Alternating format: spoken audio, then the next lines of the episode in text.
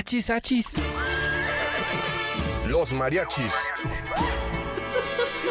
Muy divertido El cotorreo relajado de cantinita hablar abiertamente de temas. al calor de un shot de mezcal Te empiezan a surgir las ideas acerca de lo que compartimos como sociedad. de la ciudad, del país. Todos pertenecemos a esta comunidad. Todos continúan y todos aportan. Chela, Se empieza a apasionar la gente. muy especial, muy chidito porque ¿Por qué no darle voz a esas ideas? en Radio Universidad.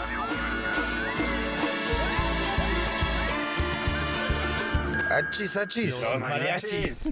Con Chuy Monsiváis. con Poncho Méndez. 88.5. 91.9 FM en Matehuala.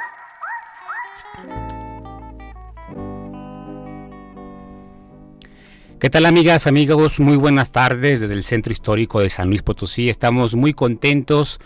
Una vez más, un miércoles en su programa favorito de radio y televisión universitaria Achis Achis Los Mariachis. Me acompaña virtualmente mi querida Lau. ¿Cómo estás, Lau? ¿Qué dice la semana? Pues una semana intensa de aislamiento, pero gracias a Dios bien. Y pues muy contenta como cada miércoles de estar en, en el programa y acompañarte a ti con una invitada muy especial. Así es, Lau, la verdad nos emociona muchísimo tener a una gran invitada el día de hoy, eh, la queridísima Sara Serna. Más adelante eh, compartiré con todas y todos ustedes una semblanza de nuestra invitada, pero por lo pronto quiero darte la bienvenida, Sara. ¿Qué tal? ¿Cómo estás? Buenas tardes a todas y todos. Eh, un gusto, Jesús, Laura, compartir este espacio con ustedes. Y bueno, aquí muy eh, contenta de este espacio de Radio Universidad. Hace rato que no tenía la posibilidad, así que bueno, aquí con gusto voy a compartir con ustedes este espacio. Excelente, excelente, Sara. Pues yo quiero enviar un saludo, si me permiten, nuestras invitadas. Eh, un saludo muy especial a Andrei López de León y Camilo Hernández. No les había compartido, pero yo estoy recorriendo en mi bicicleta las 58 cabeceras municipales en mi bicicleta. Justamente este fin de semana completé la mitad del recorrido, 29 municipios y más de 1400 kilómetros. Y este fin de semana fue muy especial porque llegué al municipio de Real de 14. A través de Twitter me contactaron Andrei y Camilo, Andrei de Ciudad de México, Camilo, un ciclista de San Luis Potosí, y se armó el show para irnos a recorrer cinco municipios del altiplano potosino. Así que les envío un afectuoso saludo, les envío mi fuego. Fue muy bonito compartir con ustedes este trayecto de más de 260 kilómetros el fin de semana. También un saludo especial a Don Toño, mejor conocido como alias Don Pollo, Don Poño, que nos eh, llevó de ride desde San Luis Potosí hasta Guadalcázar. También un gran abrazo. Eh, ya tendremos un programa especial para compartir todas las aventuras, todas las experiencias de este recorrido que de manera personal es muy, muy especial para mí. Y bueno, Lau, Sara, nos vamos directamente a los tres shots del programa.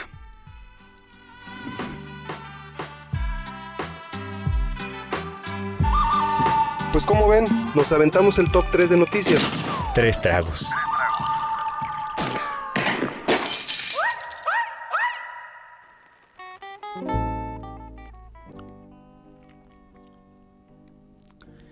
Bueno, Lau, querida Sara, quiero comenzar con el primer shot de este programa.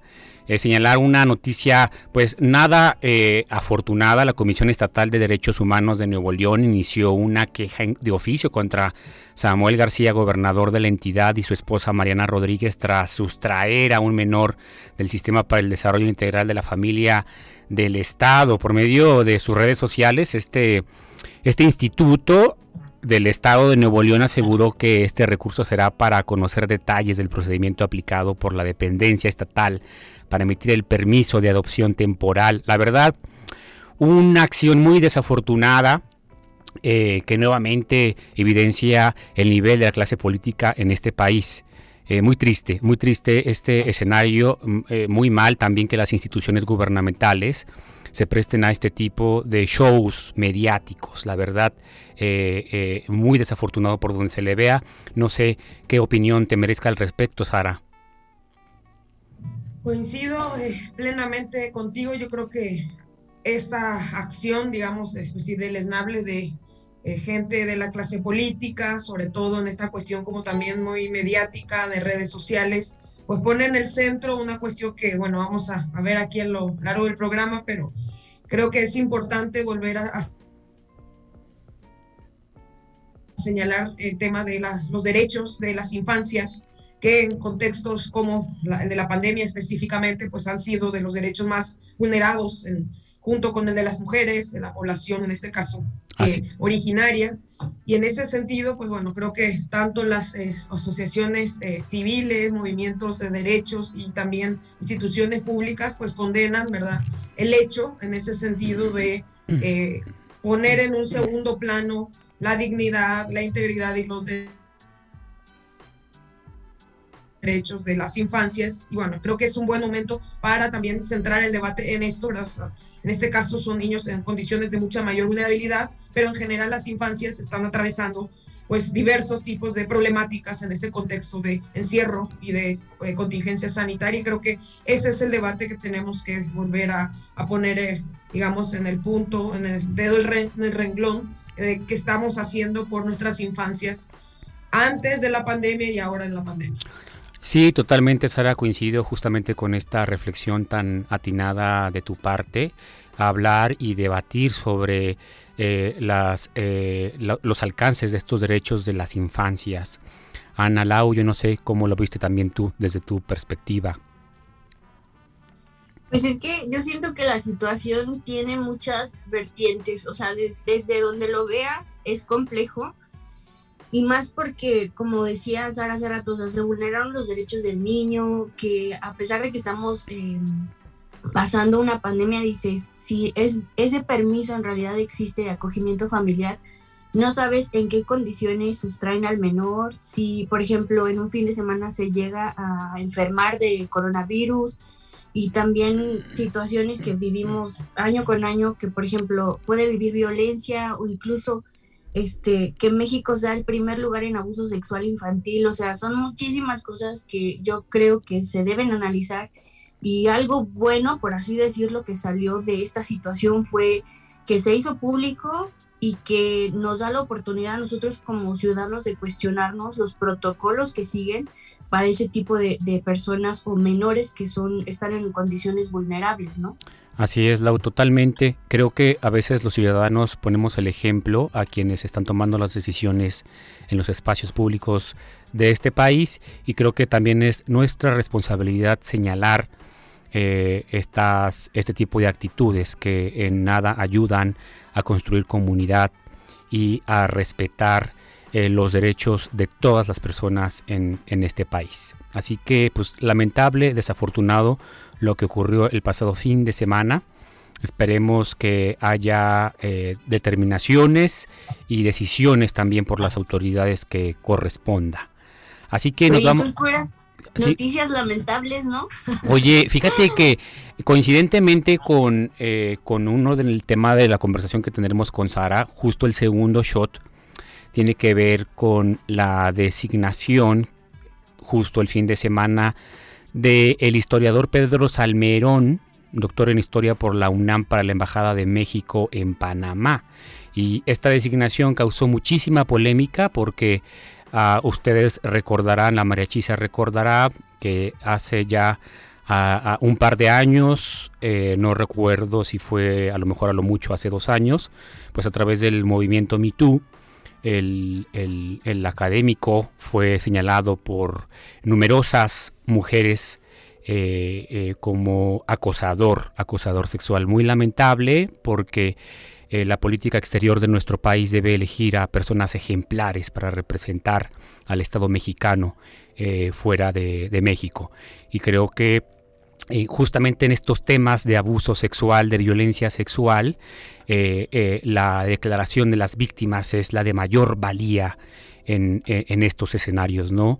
Eh, creo que ha sido desafortunado la declaración de algunos líderes políticos en el sentido de que no hay eh, denuncias formales, pero este escenario de violencia sexual, de abuso sexual, nos coloca en otra tesitura distinta, ¿no? Muy, desafortunado, ojalá que haya alguna rectificación, es mi eh, opinión.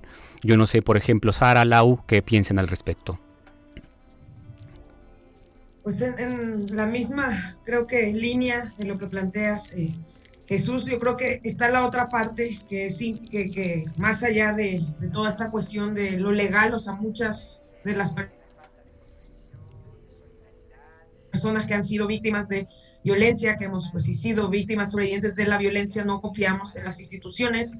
Eh, México tiene una deuda importantísima con víctimas de todo tipo, desde las infancias, las mujeres, personas de la tercera edad. Entonces, muchas veces, y, por ejemplo en específico, me tocó eh, analizar, por ejemplo, el, el, protocolo de violencia, en este caso de género en la UNAM, y de los 900 casos más o menos que hubo, el 99% eh, no se había retractado,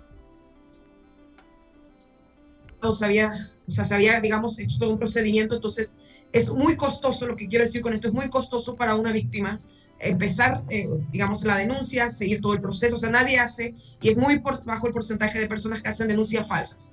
Eso por un lado, y por el otro lado, estoy de acuerdo contigo, hay cuestiones más allá del ámbito legal que queremos muchas veces desde la sociedad, eh, en este caso desde las mujeres, que se castiguen, en este caso simbólicamente, a ofensores, en este caso sexual. Entonces, que muchas veces dicen la justicia no les alcanza, pero justamente no queremos que estén pues, de líderes, ¿verdad?, eh, en la política o en otros espacios. Eso creo que es mucho más importante y bueno, creo que ahora hay toda una movilización justamente sobre eh, esta designación y, y, eso despierta del avispero. Totalmente, Sara. ¿Qué tal, Lau? ¿Tú cómo viste la situación?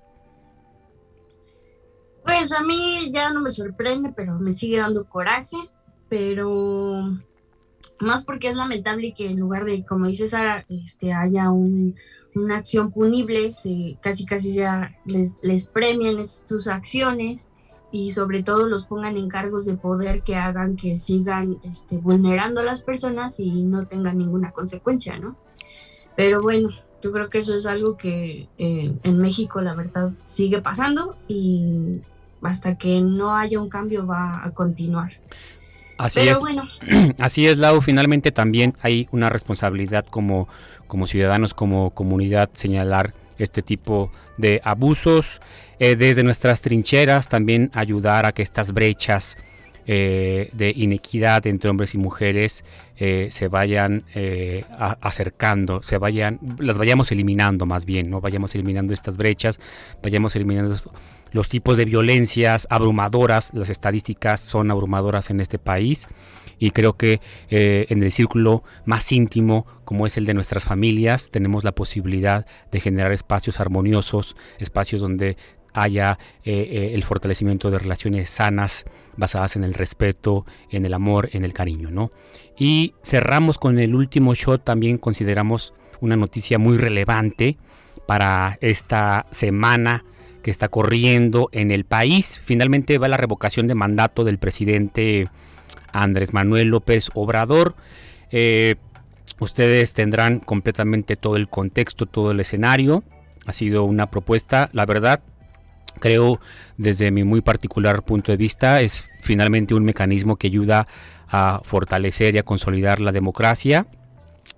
Pero creo que también resulta relevante señalar que el escenario eh, no fue el más idóneo, hubo un recorte presupuestal al Instituto Nacional Electoral y eh, es histórico obviamente porque es la primer, el primer mecanismo de participación ciudadana donde eh, podremos eh, señalar si el presidente de la República continúa o no en el encargo.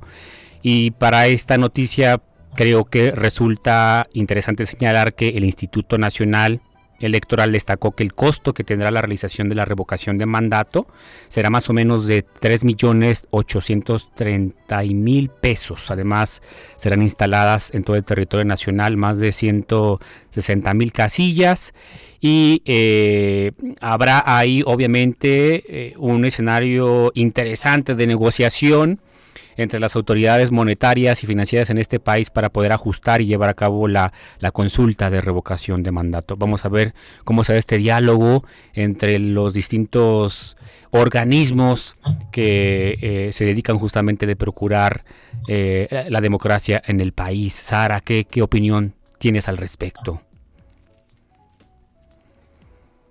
Es que se me cortó un poquito. Sí.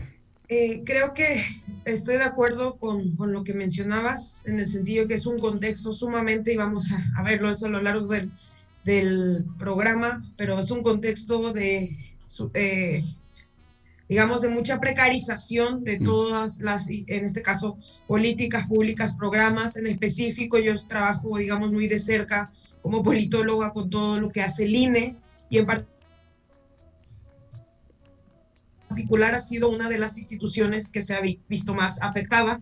Y hay que señalar aquí, como politóloga que soy, que estoy a favor de la democracia, es una de las instituciones que también ha estado en, el, en la mira de nuestro presidente. Claro. Entonces creo que el, el, contexto en el cual se está haciendo esta revocación de mandato, creo que es un buen ejercicio plebiscitario en este caso, pero no es el más apropiado y no sé qué tanto esto también tiene como de este liderazgo sumamente personalista, uh -huh. con tintes populistas que tiene AMLO, para de alguna manera reafirmar, ¿verdad?, lo que sabemos que tiene amplias mayorías. Y creo que ese dinero, particularmente como también feministas, creo que ese dinero pues podría haberse también eh, utilizado en otras cuestiones mucho más importantes. Hay recortes en ciencias, hay recortes en educación, en política social. Entonces, bueno, yo particularmente me parece que es un acto, en este caso un, un evento que es eh, importante eh, para la democracia, pero no es el mejor momento, el más indicado por las precariedades socioeconómicas que, que estamos atravesando en el país. ¿Qué tal, Au? ¿Qué opinión tienes al respecto? Pues fíjate que hace algunos programas, no sé si te acuerdas, que tocábamos precisamente ese tema de la revocación del mandato y que nuestro invitado comentaba que probablemente no iba a haber participación por parte de los ciudadanos. Entonces yo creo que sí debe de haber un análisis de que no hay dinero, como dice Sara, hay, no hay recursos para el área de la salud, que es donde se necesita ahorita y aún así siento que si no hay participación de parte de los ciudadanos, entonces va a ser un recurso tirado a la basura que pudo haberse usado en, en otra área o, o, en la creación de políticas públicas sí. que es lo que trata nuestro programa el día de hoy. Así es, Lau. Bueno, pues acostumbrados a la poca pertinencia también de los actores políticos de este país, ¿no? Eh, ya veremos cómo se desarrolla, como lo ha señalado Sara, finalmente es un ejercicio plebiscitario que ayuda a fortalecer la democracia. No estamos en el mejor escenario en este momento y bueno, ha condimentado un poco por los dotes eh, personalistas también del jefe del Ejecutivo a nivel nacional. Veremos cómo se desarrolla, cómo se dan estas negociaciones. Eh, yo eh, conmino a que de verdad estas autoridades públicas puedan llevar una negociación lo más tersa posible y no eh, pues ensangrentar, no, no perjudicar ya la de por sí lastimada democracia de nuestro país. bueno, pues la Sara, nos vamos directamente de lleno a nuestra sección favorita que es acá entre nos para tener la conversación con nuestra invitada el día de hoy, Sara Serna.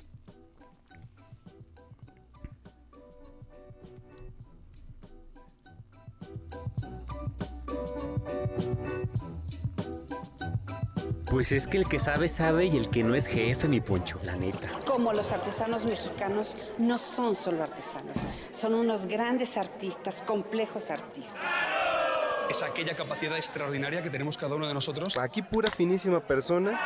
Pero también no todo dato personal es un dato sensible. ¿Todo el mundo aprende exactamente igual y a todo el mundo le conviene aprender exactamente de la misma manera?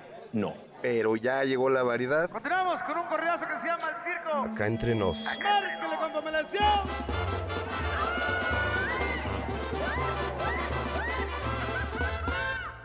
Acá entre nos. Querida María Chisa, estamos muy contentos de tener a una gran invitada el día de hoy, Sara Serna Villagra. Tiene una amplia trayectoria en la academia y en la investigación, señalar puntualmente que ella es doctora en Ciencias Políticas y Sociales por la Universidad Nacional Autónoma de México, máster en Ciencia Política por la Universidad de Salamanca en España, ahora investigadora nacional nivel 1 del Sistema Nacional de Investigadores, ha trabajado con distintas agencias internacionales, eh, sobre todo puntualmente en temas de género, política, estudios legislativos y representación política de las mujeres. Sara, Estamos muy contentos de tenerte en este programa con la mariachisa.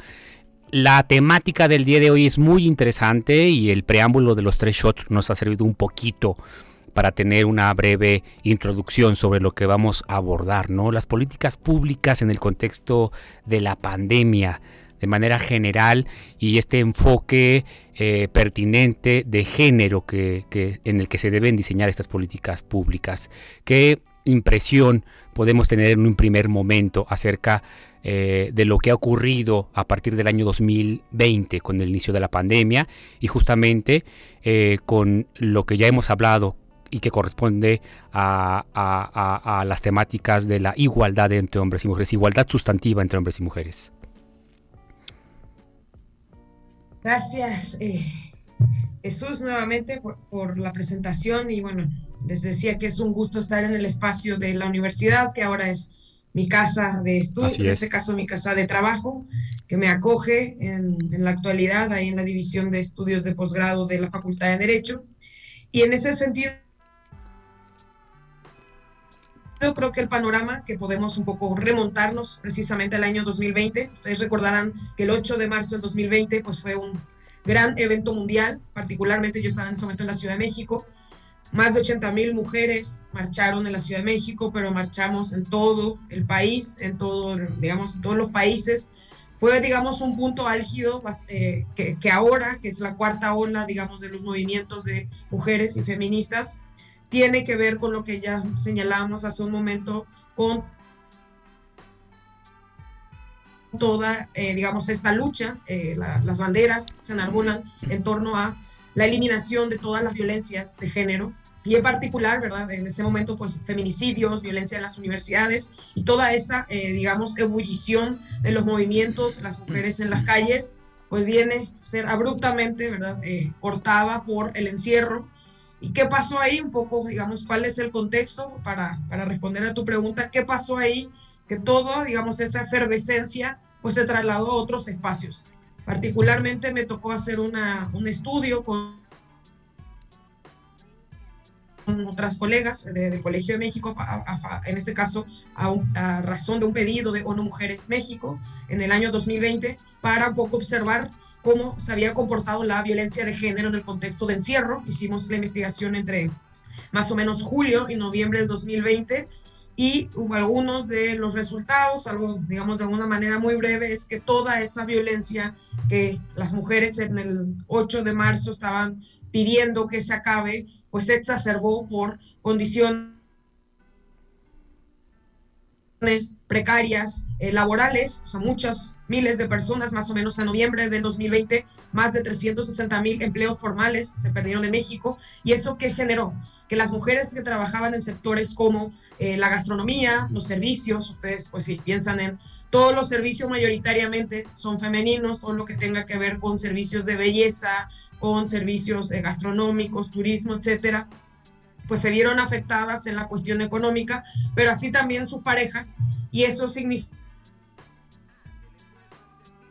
¿verdad? en el contexto de la pandemia, pues eh, pérdida del empleo, depresión, hacinamiento, las condiciones de encierro, pues no es lo mismo que en una casa, que cada quien tenga su habitación, que estar encerrados cinco o seis personas en 50 metros. ¿verdad? Y aunado a eso, otro de los factores que, digamos, volvió a eh, aumentar el tema de la violencia, particularmente la de género, y bueno, y la violencia también hacia la niñez, hacia la tercera edad, tiene que ver con el consumo, ¿verdad? De alcohol, consumo de estupefacientes en un contexto de mucha ansiedad, eh, mucha precarización. Y a rasgos generales, yo creo que eh, las cifras ya lo saben ustedes tanto como yo. Al día de, hoy, en México tenemos 11 mujeres muertas de manera violenta, o han crecido antes que disminuido las muertes violentas, que no todas, ¿verdad? Se pueden, eh, para las para en este caso, para las feministas que estudian feminicidio, al, que hay condiciones para hablar de que hay una, digamos, sistema, en este caso muertes sistemáticas de mujeres, no hay el Estado tiene suficientes condiciones para poder tipificar estos delitos así, pero digamos se ha trasladado, y cierro con esto tu, tu pregunta, eh, Jesús, se ha trasladado esas violencias que por lo general se veían en los espacios públicos, digamos, siguen estando de alguna manera ahí, pero se han exacerbado en, en lo privado. Claro. Y también en toda la cuestión de vulneración de derechos en temas como lo laboral, lo médico, lo sanitario, toda la cuestión, por ejemplo, de provisión de servicios y ni qué decir el sistema de justicia, que tú sabes muy bien que estuvo mucho tiempo cerrado, entonces todo lo que tenía que ver con medidas preventivas, medidas de,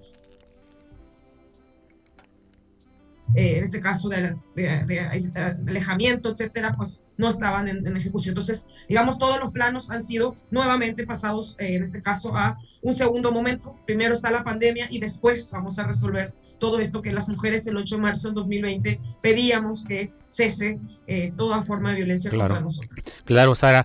A, a partir de esta reflexión que compartes, definitivamente lo que podemos advertir es que hubo un retroceso de manera general en estos derechos ganados, ¿no? Y lo más triste, Sara, lo más triste es que además del recrudecimiento por parte de las instituciones del Estado eh, para adelgazar las políticas que garanticen esta igualdad sustantiva este entre hombres y mujeres, también vemos con mucha tristeza que, eh, de acuerdo a esto que nos compartes, que en los círculos más íntimos también eh, las mujeres han sido, se han pronunciado, se han acentuado más las violencias, ¿no? A mí lo que me preocupa justamente es este tema, ¿no? El de los círculos íntimos, el de los círculos familiares. Eh, ¿Qué eh, eh, ves tú que en lo, obviamente tú eres justamente una investigadora que a través de las estadísticas, de los números, puede medir y hacer diagnósticos de políticas públicas. ¿Cuánto nos va a costar en tiempo poder volver a retomar este camino que ya traíamos, como tú lo señalabas, justo antes de que empezara la pandemia? ¿Nos costará bastante tiempo? Eh, muy buena pregunta, Jesús, porque justamente de, en el caso particular de México, somos un país que yo siempre lo veo como el, vadio- el vaso medio lleno o medio vacío.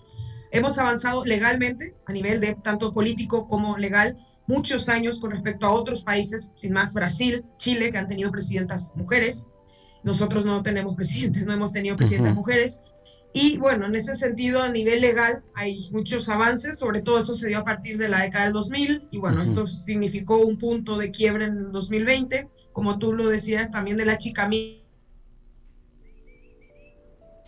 de el gasto, en este caso, el presupuesto y, la- y ciertas políticas hacia las mujeres. Y en ese sentido, antes de la pandemia decían que nos faltaban más o menos 66 años Mm. para alcanzar la igualdad. Hay otros países que sabemos muy bien que hay otras condiciones, ya les queda menos tiempo. Con la pandemia todos y todas fuimos para atrás. O sea, yo creo que ahora podemos hablar mm, de mucho más tiempo, no me atrevería a decir, pero dije, bueno, creo que va a ser Claro. casi el doble por todas esta serie de condiciones y sobre todo como también investigadora social económicas. O sea, Claro. parte de de lo que decíamos de la violencia, otra cuestión que va muy aparejada es todo el tema de las infancias, la niñez, o sea, aumentó también muchísimo el tema de la pornografía, el abuso Claro. sexual, todas esas cuestiones que habíamos, digamos, logrado como país que eh, se, se- en este caso se visibilizara, eso va en detrimento, sobre todo en los grupos más vulnerables que antes de la pandemia tenían, digamos, condiciones más difíciles para acceder a sus derechos en general. Excelente, Entonces Sara. creo que ahora podemos hablar de mucho más, Más tiempo. Muy bien, bueno. 100 años. Imagínate, imagínate. Bueno, está muy interesante la conversación, Sara. Vamos a hacer un corte de dos minutos de Radio Universidad y regresamos con nuestra conversación.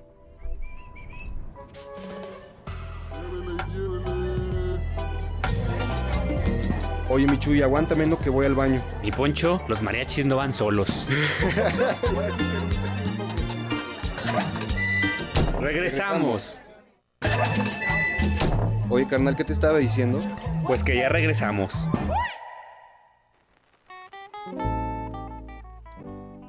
Bueno, querida María Chisa, continuamos esta conversación con la invitada del día de hoy, nuestra querida Sara Serna. La verdad, una cifra, Sara, con respecto a lo que nos va a costar volver a encaminarnos en esta lucha por la igualdad sustantiva entre hombres y mujeres en nuestro país, ¿no? Que es una realidad también compartida en, en América Latina. Yo justamente por tu experiencia y por tus temas de investigación en la región, eh, me gustaría eh, que compartieras con la María Chisa si más o menos los países de América Latina compartimos estas, estas cifras en cuanto al desarrollo de políticas públicas con perspectiva de género. Vamos en el mismo nivel en la discusión política, en la discusión al interior de la sociedad. Eh, podríamos englobar como de manera general a un mismo nivel a toda Latinoamérica o por ahí podremos tener algunos eh, casos ejemplares en la, en la región, Sara. Una pregunta muy, muy interesante. Sí, justamente me, me he formado en una escuela de, de digamos, tradición, eh, en este caso de estudios latinoamericanos comparados, y creo que si nos ponemos como referencia, México es un país, digamos, paradigmático en todo lo que tiene que ver con avances, sobre todo, decíamos, legislativos, o sea, el tema que no es menor, a mí me toca dar muchas veces, como bien lo sabes, clases en la Facultad de Derecho, en distintos niveles, en diferentes espacios, no solo en la Universidad Autónoma de San Luis Potosí, sino fuera. Y una cuestión tan importante como lograr tipificar el delito de feminicidio, la paridad política, son avances, conquistas que han significado para México la pérdida de muchas vidas de mujeres en ese proceso. Entonces creo que nosotros eh, somos un país que tiene esa contradicción, o sea, es paradójico que tenga paridad política en los tres niveles, que ahora se tiene que implementar, que va a también ser un dolor de cabeza en los tres niveles, en este caso en los tres poderes del gobierno, pero a la par las mujeres eh, son asesinadas eh, por cuestiones de diversa índole y no acceden a la justicia y no tienen seguridad ni en las universidades. Hoy hay un escándalo con una universidad privada por una cuestión también relacionada con, eh, en este caso, de divulgación de imágenes privadas de las alumnas, ese tipo de cosas que decimos eh, cómo está México es una cuestión muy compleja. Hay otros casos relevantes también de la Argentina, por ejemplo, que ustedes recordarán en el 2018, 19, perdón, eh, acaban, justamente antes de la pandemia, de lograr, eh, en este caso, el, la interrupción legal del embarazo, o sea, para que accedan las mujeres a métodos anticonceptivos y en el caso de interrumpir su embarazo, pues lo hagan de una manera que no sea, eh, que pueda privarlas de su, de su, en este caso, de su vida. Y creo que hay otros casos interesantes. Ahora, por ejemplo, Chile, que han tenido recientemente una asamblea constituyente la presidenta justamente es una lideresa política mapuche. Hay casos interesantes, pero digamos lo que se observa en México, que digo, hay muchos Méxicos dentro de nuestro México. Tú vas a la Ciudad de México y hay una cuestión distinta, que si estás en San Luis Potosí, que si estás en Querétaro. Entonces creo que la lucha, digamos, y sobre todo es importante aquí señalar el movimiento más fuerte, digamos, social de la, de la última década es el movimiento de mujeres ya sea en México, ya sea en Chile, ya sea en la Argentina. Entonces, creo que el horizonte, digamos, es bastante eh, difícil, complejo, pero también yo creo, y es lo que también quería señalar hace rato la intervención, en ese sentido muchas veces los estados no están pudiendo responder, no solamente el mexicano, eh, hay otros, eh, otros estados en la región justamente por falta de perspectiva de género, por falta de presupuesto, etcétera, por cuestiones históricas pero creo que también las organizaciones de mujeres feministas están, eh, en este caso, poniendo, como se dice vulgarmente, están, sacando la casta y están encontrando nuevas formas de, o sea, en este caso, de eh, introducirse, ¿verdad?, en el espacio político, en el espacio público y otras formas de organización que son alternativas justamente a este modelo que es excluyente, que excluye a mujeres y a hombres sin estudios, que excluye a madres de sus empleos, etcétera. Entonces creo que hay que mirar como la cuestión de los estados son débiles en este sentido. Siempre el tema de mujeres es en un segundo plano, pero creo que las mujeres han enseñado, nos han, nos han enseñado que hay otras maneras de resistir y que en este caso aliándose con otras organizaciones como el Movimiento Verde, el Movimiento LGBT, eh, movimientos, digamos, eh, también ecologista, movimientos por las infancias, se logran construir nuevas maneras de hacer política que por a veces no es institucional, pero logran dar respuesta a las problemáticas. Justo esto que señala Sara, eh, creo que es bien valioso en, este, en esta temática que hoy estamos conversando y reflexionando. Políticas públicas con perspectiva de género, la sororidad, que han construido los diferentes colectivos, los diferentes grupos que han representado esta lucha histórica de las mujeres. Eh, creo que es el valor agregado de todo esto que estamos conversando, ¿no? Finalmente, esta sororidad que se han construido desde la investigación, las académicas, desde las colectivas, eh, desde la sociedad civil, desde mujeres eh, eh, de amas de casa que están construyendo también sus propias historias personales y que de alguna manera se suman a esta lucha que han emprendido a lo largo y ancho del globo terráqueo. ¿Cuál ha sido puntualmente tu, tu, tu, sentimiento, tus emociones con respecto a las distintas manifestaciones en las que se expresa el feminismo? Sí, gracias. Me gusta mucho esa pregunta. De hecho, estoy trabajando con un grupo de justamente investigadoras. Ya te paso de, hago, ¿cómo se dice? El, comercial. Excelente. Que pronto van a salir tres libros, que bueno, ahí voy con justamente representando a la UACLP, eh, en este caso como investigadora invitada del Agua CLP y es con edición del INE. Justamente es una serie de libros, a mí me va a tocar el libro sobre los movimientos eh, de mujeres más allá, en este caso de las instituciones.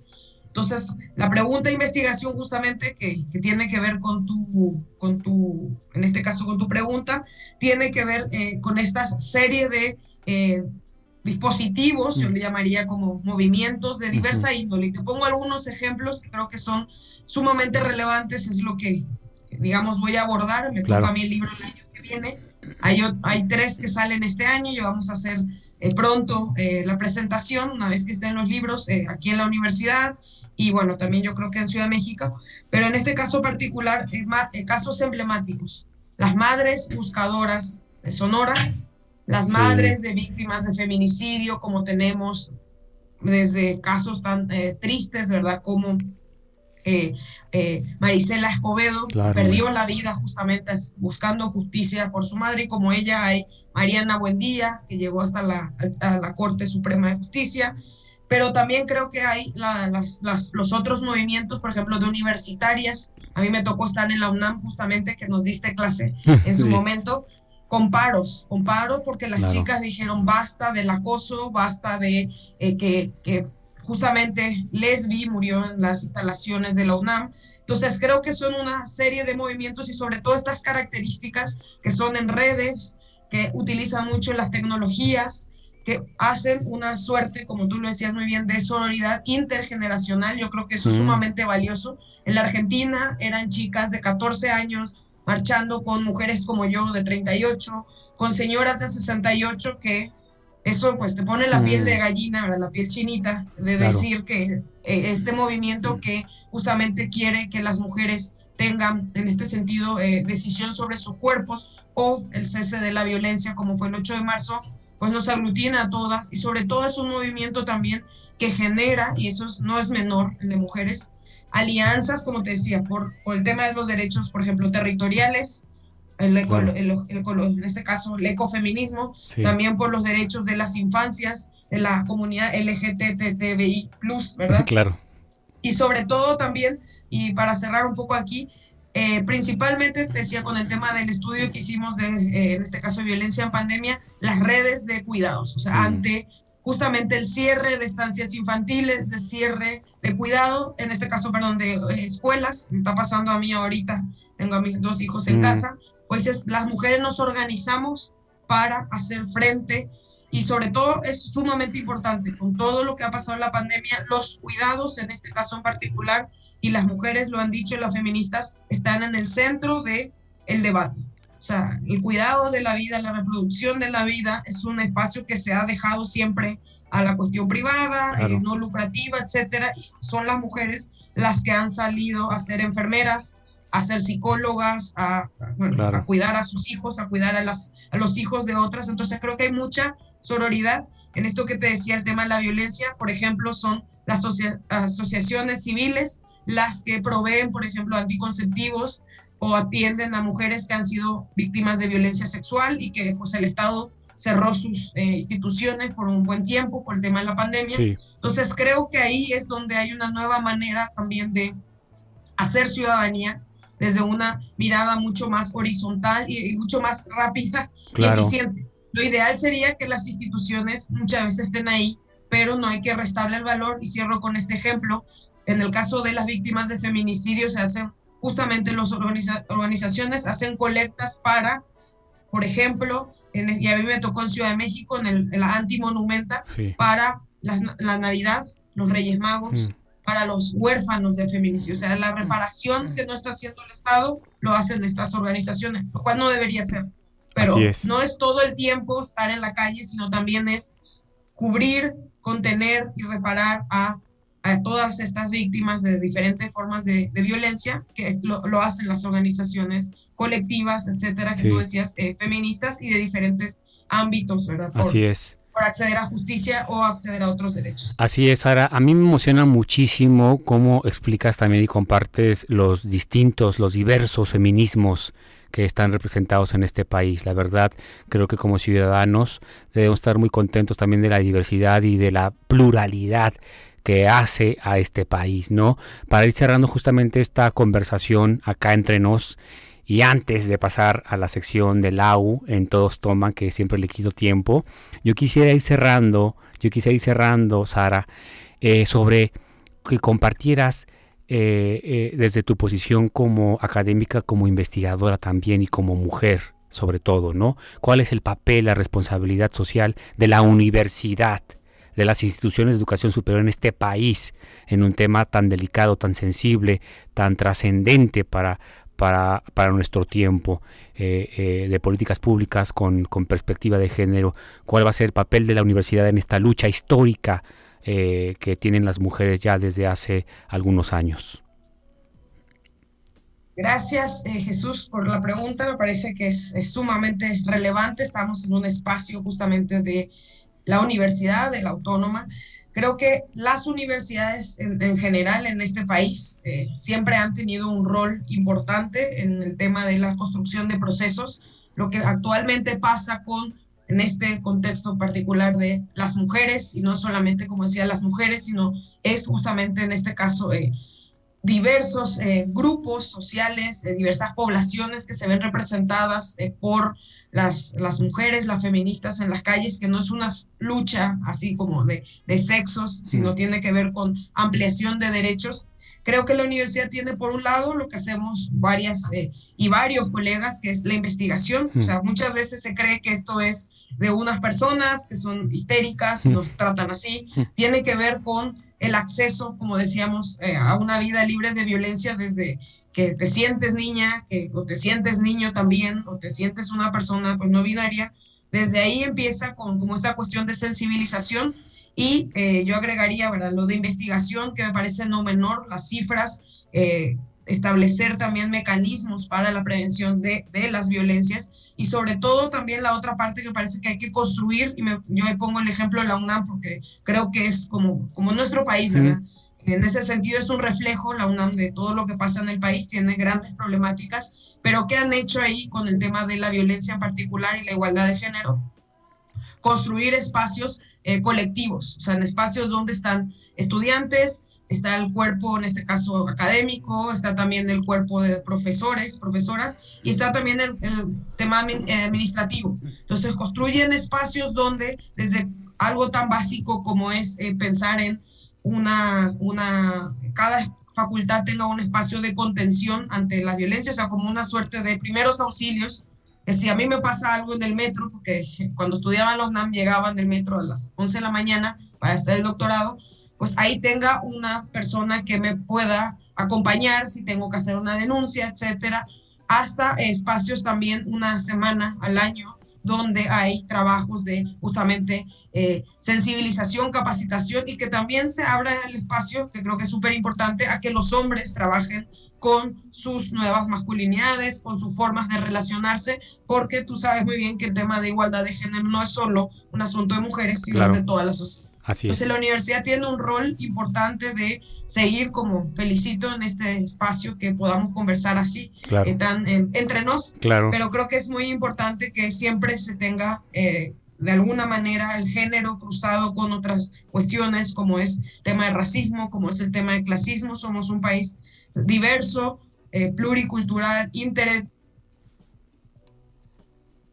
y eso nos hace también que tengamos muchos desafíos, pero también una riqueza que justamente el feminismo latinoamericanos han dado esa, digamos, ese plus al movimiento feminista internacional de tenemos otras maneras que son más comunitarias y más plurales de también resolver los temas. Ya no es individual la lucha, sino es colectiva. Totalmente. Muchas veces tiene que ver con el territorio, tiene que ver con las diferentes formas de vida, de protección de la vida, que bueno, ahí creo que hay mucho que trabajar pero la universidad sin duda tiene un espacio sumamente relevante, la radio de la universidad, los espacios académicos y bueno, cada vez que se pueda poner el centro y decir no a las distintas maneras de violencia que a veces se ejerce, que a veces son de género, a veces son raciales, son étnicas, y son de diversidad sexual, entre otros. Así es, Sara, pues encantados de haber compartido contigo esta sección acá entre nos. Te invitamos a que permanezcas en el programa porque viene la sección LAU con todos toman.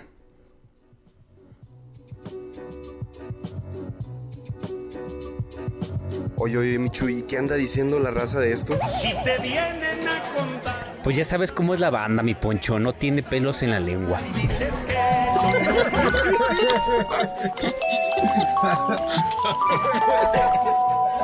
Se empieza a apasionar la gente, todos continúan y todos aportan. Todos toman.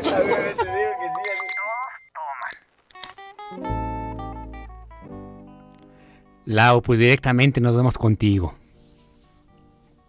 Oigan, ahora la María Chisa ni me dejó participar porque estaban muy estaban muy preguntones, pero eso es Qué bueno, qué bueno.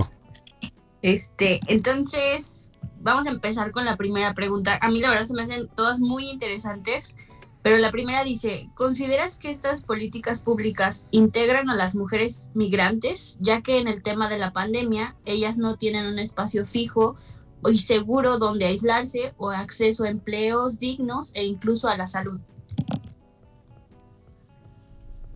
Ya, de una. De una. Sí. Ah, ok. No, no, no. Justamente gracias por la pregunta al público. Eh, tenemos eh, en ese sentido, sí, una, una mirada, digamos, muy escasa todavía a la parte de la, crisis migratoria que estamos afrontando y más con el contexto de la pandemia. O sea, yo creo que en la actualidad hay una cuestión como muy de, segregacionismo, o sea, por decirlo de una manera, de exclusión, y no se están construyendo políticas públicas con las personas que tienen, en este caso voz, que tienen que estar involucradas. O sea, muchas veces se han construido de arriba hacia abajo pensando que es lo mejor, pero dentro también de la propia migración es importante mencionar que hay una pluralidad y una diversidad. No es lo mismo venir de Haití que venir de Guatemala, de El Salvador, vienen de contextos y sobre todo también de México, cierro con esto, tenemos que ser muy cuidadosos y muy eh, respetuosos con respecto a nuestra perspectiva. Digo San Luis Potosí, donde estoy ahorita, pero en general con respecto a nuestro, en este caso los inmigrantes, porque también nosotros hemos sido muchas veces inmigrantes y a veces se puede tender hacia cuestiones xenofóbicas, racistas. Entonces sí, comparto ahí un poco la preocupación que las mujeres migrantes son un grupo en especial que no tiene la debida, en este caso, atención a sus necesidades particulares, sobre todo lo que tiene que ver con protección ante la violencia sexual, protección también a que son madres y que, bueno, tienen particularidades que no tiene, que tiene también las suyas la población masculina. Muchas gracias por la respuesta. Nos vamos con la segunda. Dice Paola Martínez a través de Instagram, doctora, ¿Qué grupos se deben priorizar en la creación de políticas públicas ante las situaciones que vivimos durante la pandemia? La niñez, las mujeres, el sector salud, etcétera. Pues creo que todos los que mencionas, creo que eh, esa es la complejidad de ser un país tan grande. O sea, no es lo mismo políticas públicas en Uruguay, que hay tres millones y medio de personas, que es como el estado de San Luis Potosí, más menos no es exactamente igual que un país de 125 millones de personas, pero creo que hay capacidad también. O sea, también hay, bueno, ahí hacemos también el, el, chivo, ¿verdad? Hay formación, en este caso, el, eh, cada vez más, de hecho, justamente el profesor Jesús participa con nosotros en la maestría en gobierno y políticas públicas. Hay muchas herramientas, quiero decir con esto, para poder enfrentar los desafíos. Creo que todas las poblaciones, bueno, aquí me voy a referir particularmente que creo que deben estar, eh, digamos, a la, cabeza de la respuesta en políticas públicas son mujeres, infancias, personas, en este caso de comunidades originarias, naciones originarias y lo que decía hace rato también migrantes, pero me voy a quedar en deuda con otras poblaciones, como por ejemplo la tercera edad también ha sido sumamente afectada, hay mucha violencia, hay mucho rezago, entonces yo diría que eh, lo que a veces se denomina grupos vulnerables, que en realidad son vulnerabilizados, tendrían que estar, eh, digamos, en otras condiciones de, eh, digamos, priorizadas, en este caso, para las políticas sociales y las respuestas inmediatas a, la pandemia. Pero creo que hay muchos grupos y creo que varía mucho del estado en el cual estemos. Ya no es lo mismo San Luis que el Estado de México, entonces creo que hay unas cuestiones geográficas también son importantes de, tener en cuenta. Y, por ejemplo, yo tengo una pregunta antes de pasar a la siguiente. O sea, la creación de políticas públicas siempre va a depender de los recursos que, que tenga un Estado o también, o, más de la voluntad que tengan los gobernantes al crearlas. Aquí voy a hacer otro aviso comercial. Excelente, excelente, que venga, venga. No, pero justamente el 21 de febrero abrimos un, un, un, curso de género y políticas públicas donde, muy importante tu pregunta, está abierto a la comunidad educativa, eh, o ACLP es algo muy eh, en este caso muy, ¿cómo se llama? Eh, simbólico, la, el costo, la inversión de, pueden ver en la página de la División de Estudios de Posgrado, o sea, es un curso de 10 horas para abordar esto, pero voy a responder rápido a tu pregunta. Los recursos implican personas, implican presupuesto, pero también implica lo que mencionabas hace rato, desde algo tan básico que a veces no es solamente querer, también es la voluntad de, muchas veces en política decimos, no agarra el guante, o sea, en este caso no hace nada porque el costo político va a ser más alto que no hacer, en este caso que hacer. Entonces, en política no hacer es, o sea, digamos como el changuito, ¿verdad? Te pones la, la venda y no quieres hacer es por algo también. Entonces, recursos son muchas cosas. Es, es algunas veces voluntad, otras veces también no es menor, es presión. Cuando a veces los políticos no quieren hacer, pero hay personas, ya vieron ustedes lo que pasó en el Zócalo, que van y hacen ahí las manifestaciones, tienes que responder. Entonces está una parte importante de la construcción de políticas públicas que es desde la ciudadanía, movimientos, partidos, grupos de presión y otra parte que cuando pasa en esa caja negra en términos de David Easton como si fuera la cabeza que son los tres poderes del Estado ahí se puede hacer o no hacer dependiendo de toda una serie de recursos por eso invitaba al curso o igual pues sí están invitados a más adelante a pensar en, en otra conversación sobre políticas públicas, la construcción específica, que sería también interesante como herramientas básicas para estudiantes, ahí le tiro a, Jesús. Excelente, excelente, muy bien. Tiene, tiene mucho que ver la sociedad también, tiene mucho que ver la sociedad, pero no es menor lo que decimos de el tema financiero. Entonces, para eso, pues hay que generar recursos, ya sea con incentivos, ya sea con impuestos. Entonces, si el Estado, esa es su misión, responder a demandas sociales. Claro. Y bueno, no quiero dejar al, al mariachi sin su pregunta. y por último dice, Oscar Jiménez a través de Twitter nos pregunta, ¿creen que las políticas públicas deben integrar a las grandes empresas también para que incluso muchas mujeres que sostienen sus hogares no lo pierdan debido a la crisis económica que estamos viviendo actualmente? Muy buena pregunta, voy a ser breve. Creo que el tema de la recuperación, en este caso socioeconómica, con una perspectiva de género, con un énfasis en grupos vulnerables, tiene que venir de todos los sectores o sea, no solamente decimos, siempre el Estado va a llegar dos pasos tarde, aunque haga, no todo también puede ser sobre legislado. También hay una parte de compromiso y por eso digo, las políticas públicas es un programa, es una serie de leyes, etcétera, se implementan del Estado, pero hay una serie de otras acciones, como por ejemplo las empresas familiarmente responsables, que están muy de moda ahora, por ejemplo, en Europa, o ecológicamente responsables, es la, la empresa con tal vez un incentivo o a veces ni siquiera el incentivo, sino una cuestión también de, de, atención que también pueden responder a las problemáticas sociales. Entonces sí es importante que el sector público, el sector en este caso privado y bueno, la ciudadanía a través de colectivas, asociaciones civiles se involucren en esto. Lau, Sara, de verdad, de verdad hemos disfrutado muchísimo esta conversación. Tenemos que ir cerrando el programa. Eh, Lau, eh, eh, disfrutamos de verdad esta conversación con Sara. Los invitamos a que el próximo viernes puedan estar pendiente del podcast en Spotify si no escuchaban el programa en vivo. Y de verdad, Sara, muchísimas gracias por tu participación con la mariachisa. Seguramente te tendremos en un próximo programa, Sara. Gracias, un gusto estar con ustedes. Bueno, Lau, pues nos vamos, nos vemos el próximo miércoles en punto de las El 5 de la tarde. miércoles. Así es. sí. Una- Gracias a la mariachisa y un saludo. Un, un abrazo a todas y todos.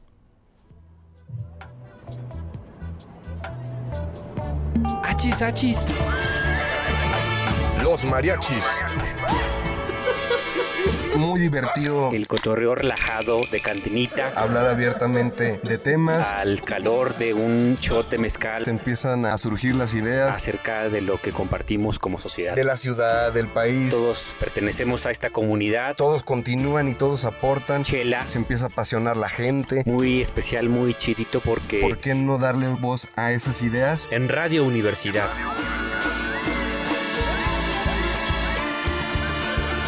Achis, achis. mariachis. Con Chuy Monsiváis. Con Poncho Méndez. 88.5. 91.9 FM en Matehuala. Tan, tan, tan, tan.